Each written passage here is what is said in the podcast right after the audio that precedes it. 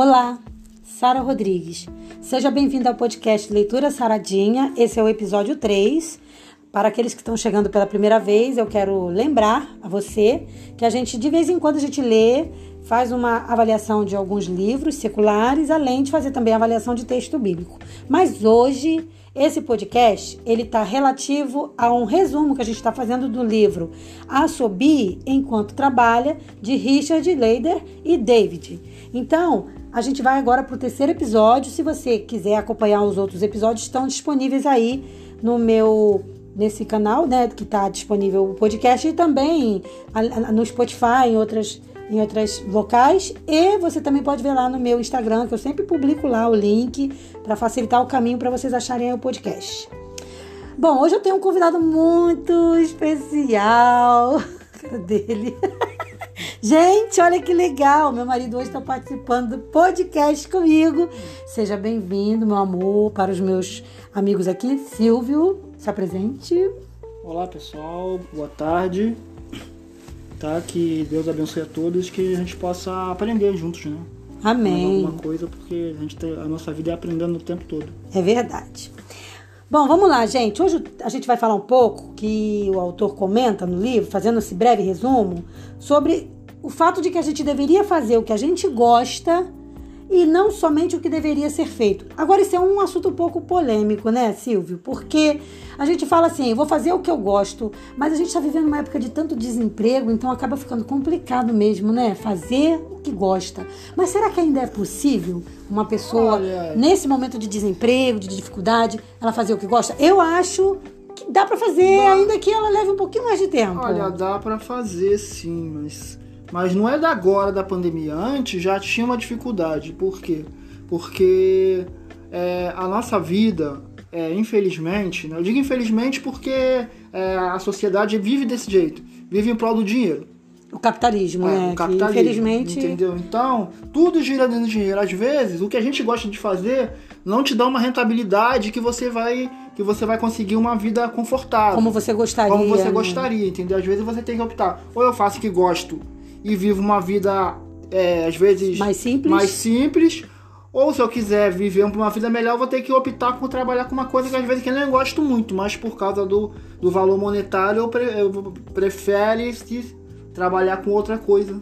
Então, então, será que esse não é um dos maiores motivos de muitos pais é, quererem o tempo todo direcionar o futuro dos filhos? Porque acontece muito, por exemplo, é, a pessoa, vou dar um exemplo assim, né? A pessoa quer ser ator, atriz, ou ela quer ser cantor, né? E aí o pai diz: ai, cantor não ganha dinheiro, cantor tem que ficar cantando à noite. Não, você vai ser médico.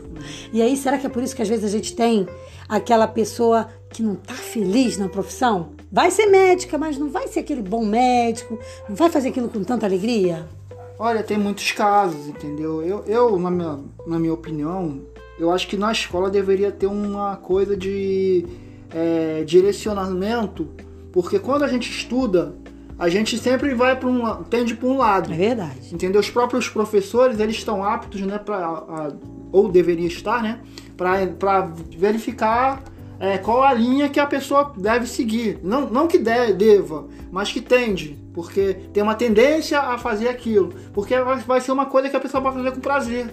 Um prazer, verdade. Entendeu? Que tem pessoas que têm prazer em medicina. Você vê que às vezes tem gente que. É, eu conheci crianças que com 5 anos de idade, quando viu um, um animalzinho sendo atropelado, alguma coisa, vai correndo querendo ajudar, querendo limpar, cuidar da ferida. Isso, isso. Aí você já fala, pô, aquela ali ou vai ser uma veterinária, ou vai ser uma médica, algumas coisas desse tipo. Entendeu? E tem outras que não, tem outras que já vê, já sai correndo, já tem pavor de sangue, você já sabe que não tem a menor condição. Não tem a menor possibilidade, entendeu? E é triste, tem um lado ruim também, um lado triste, pior ainda, né? Que é o lado de que a gente vê que às vezes a questão financeira também não permite. Então é como um exemplo que você citou mesmo, essa pessoa é criança, né? Ela tem ali, tem todo o dom para ser médico, mas não vai ser médico às vezes porque não tem condição de pagar uma faculdade, não tem condição de estudar para passar no vestibular, porque fica uma coisa tão desigual, né? E o autor ele comenta aqui, então só aprofundando o que você falou, né? Realmente tem essa questão, às vezes a pessoa até tem todo o dom, é direcionado, mas aí chega uma hora que diz, não posso fazer, não tenho como pagar, vou fazer outra coisa. E aí acaba fazendo o quê? Não gosta, né? Então, acontece o quê? Que o autor frisa também. A frustração. É o sentimento que eu acho que é o pior, né? Chega na vida adulta, estudou pra caramba, às vezes até também, na maioria das vezes, é um excelente profissional, mas não é o quê? Feliz. É, ainda tem aqueles casos de indução, né? Porque às vezes a família te praticamente te obriga a seguir aquela carreira. Às vezes você está numa família de advogados, eles querem que o filho seja advogado, juiz, siga nessa linha. Mas às vezes o filho não tem a mínima vocação para aquilo. Não quer seguir, né? Entendeu? Não quer seguir, mas por causa dos pais ele segue aquilo ali, o pai praticamente obriga ele a seguir. E quando chega mais adiante na vida, às vezes ele para, reflete e fala: pô, por que, que eu fiz isso? Olha, muito legal. Você falou uma palavra que o autor cita aqui, sobre, sobre a palavra reflexão. Então ele coloca assim, ó. É muito importante, eu vou abrir aspas aqui porque eu vou agora ler um texto dele, tá, gente? É muito importante o quê? Abre aspas olharmos para trás, para as nossas próprias vidas e pensarmos nas reviravoltas que nos trouxeram à situação em que nos encontramos agora. Quais foram as decisões-chave que tomamos ou deixamos de tomar que resultaram na pessoa que somos, na atividade que exercemos, vivendo em um determinado lugar com as pessoas que conhecemos? Fecha aspas. Então o autor ele, ele coloca aqui da importância da gente observar: será que eu estou indo pelo caminho certo? Porque nunca é tarde para mudar. E às vezes o que você não conseguia fazer lá com 18 anos, de repente agora com 35, 40, você já consegue fazer. Outra coisa também que é muito difícil acontecer, mas deveria acontecer também, é que se a pessoa começou uma carreira que ela não gosta, ela poderia, por exemplo, usar aquela carreira que ela não, não é tão apaixonada como um trampolim. Mas isso não é o que acontece na maioria das vezes, né?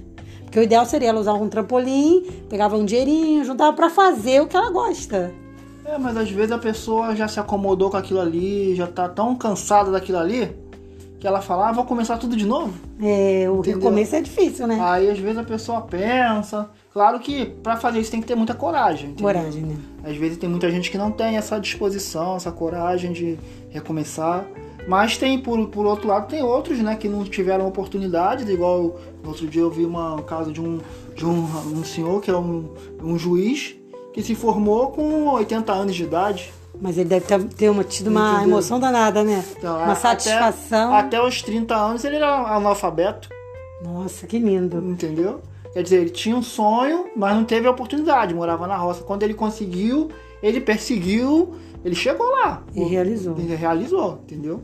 Mas um fato é, e o autor diz isso aqui no livro, as pessoas que assobiam enquanto trabalham, elas tendem o quê? A ter a consciência tranquila porque elas chegaram onde elas chegaram porque fizeram o quê? As melhores escolhas. Então, seja qual for a nossa posição, a gente deve tentar o quê? Assobiar enquanto trabalha. Claro que sempre focando no melhor.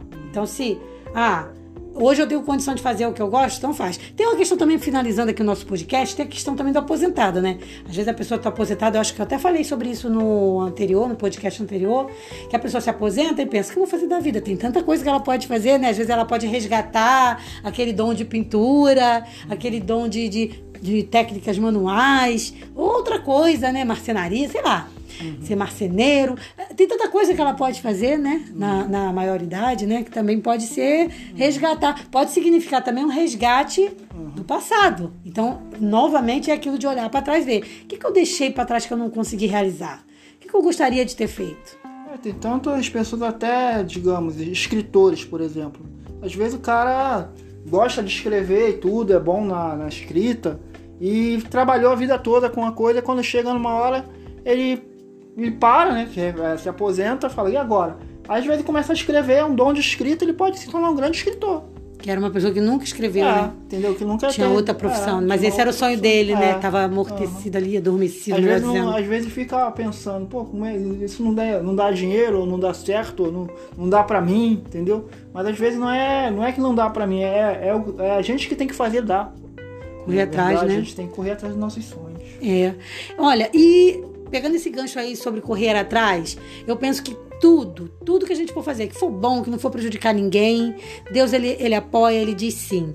E a gente tem que fazer tudo o quê? pedindo e agradecendo ao Senhor. Por isso eu quero encerrar esse podcast de hoje, deixando para os nossos ouvintes o li, a mensagem, na verdade, de, do, do texto de Colossenses 3,17, o versículo de Colossenses 3,17, que diz: E quando fizerdes por palavras ou por obras, fazei tudo em nome do Senhor Jesus, dando por ele graças ao Pai. Então é a gratidão também, né? Não importa como foi a minha jornada, teve seus altos e baixos, mas se a gente chegou até onde a gente chegou, o que, que a gente tem que fazer? Agradecer. Agradecer e reconhecer que a gente só chegou também onde chegou com a ajuda do Senhor. Então nada de também de egoísmo, de se achar, ah, eu fiz tudo sozinho, né? É, uma coisa também que às vezes eu fico observando as pessoas, que, que as pessoas elas têm hábito, né? Só para encerrar, de ficar recordando do passado, às vezes com lamúria, lamentando, fala, pô, por que, eu não fiz isso? Por que, que eu não fiz aquilo? Olha, tudo que nós fizemos no passado, nossos erros, nossos acertos, contribuíram para chegar onde a gente chegou hoje. Entendeu? Então, se você não acertou no passado, acerte daqui para frente. Esqueça, o passado já passou, a gente não tem como alterar. Não adianta a gente ficar se lamentando. A gente tem que sentar daqui para frente fazer o que a gente chegar onde a gente quer chegar mais à frente. Isso aí. Então, olhar para o passado somente se for para olhar com um olhar positivo, com um olhar de, de tristeza não dá mais, não pode, né? É, Evita pode, isso aí. A gente pode até olhar e falar, pô, eu errei nisso, não vou mais errar nisso. Isso aí.